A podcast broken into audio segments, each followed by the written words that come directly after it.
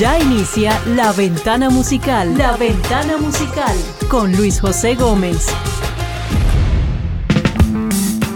Desde que nacemos la música forma parte de nuestro día a día de distintas maneras. Se convierte en un estimulante para nuestro cerebro, capaz de hacernos recordar, de activarnos, de liberarnos o hasta de entristecernos. Tengo miedo, tengo miedo.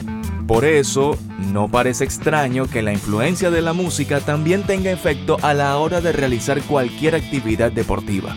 En esta edición, te hablaré del efecto de la música en el deporte. La ventana musical.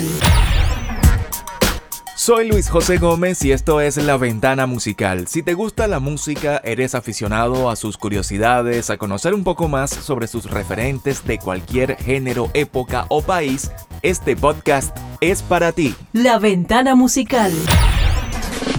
¿Qué pasa si se incorpora la música al entrenamiento deportivo? Estudios desarrollados por la doctora Alexandra Lamont en la Universidad de Kiel en Reino Unido lograron averiguar por qué es mejor correr escuchando música y más concretamente música que nos gusta. Ella llegó a la conclusión de que la música aumenta la concentración a la vez que reduce la sensación de esfuerzo durante el entrenamiento y en el momento de la competición. Vaya, no encuentro fallas en su lógica. No, no es ninguna coincidencia que en muchos gimnasios pongan durante las clases de spinning o de body pump la canción Ojo de Tigre de la película de Rocky. Esta mítica canción que hizo sudar a Rocky Balboa y es una de las canciones más escuchadas a la hora de hacer ejercicio.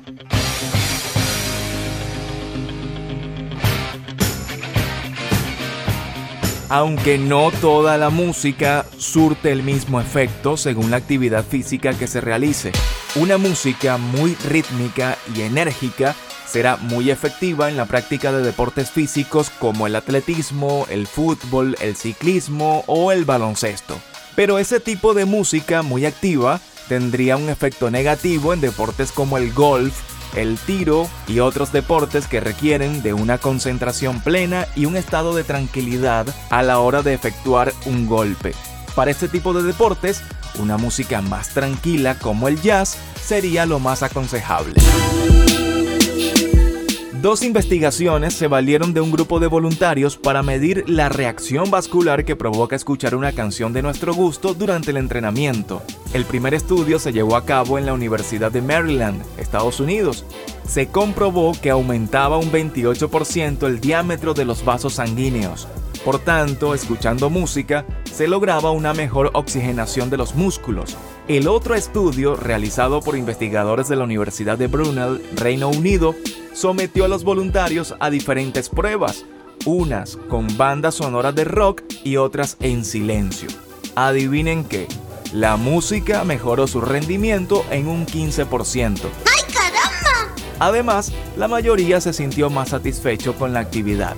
En lo que sí parecen estar de acuerdo todos los estudios es en la ausencia de un efecto ergogénico de la música per se, es decir, no va a aumentar el rendimiento en un levantamiento de pesas, por ejemplo, pero sí nos puede focalizar la concentración en ese levantamiento, incluso puede minimizar la sensación de fatiga.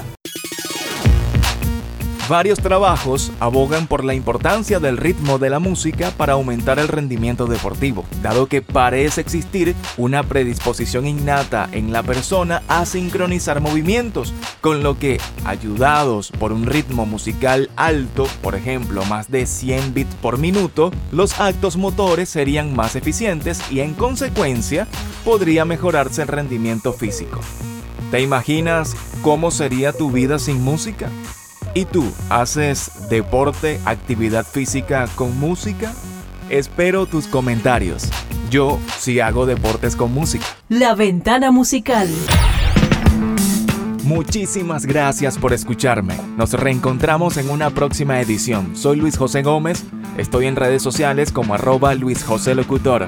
Recuerda que este podcast también lo puedes escuchar en sintonízate957.com y diferentes plataformas digitales. Chao, hasta la próxima.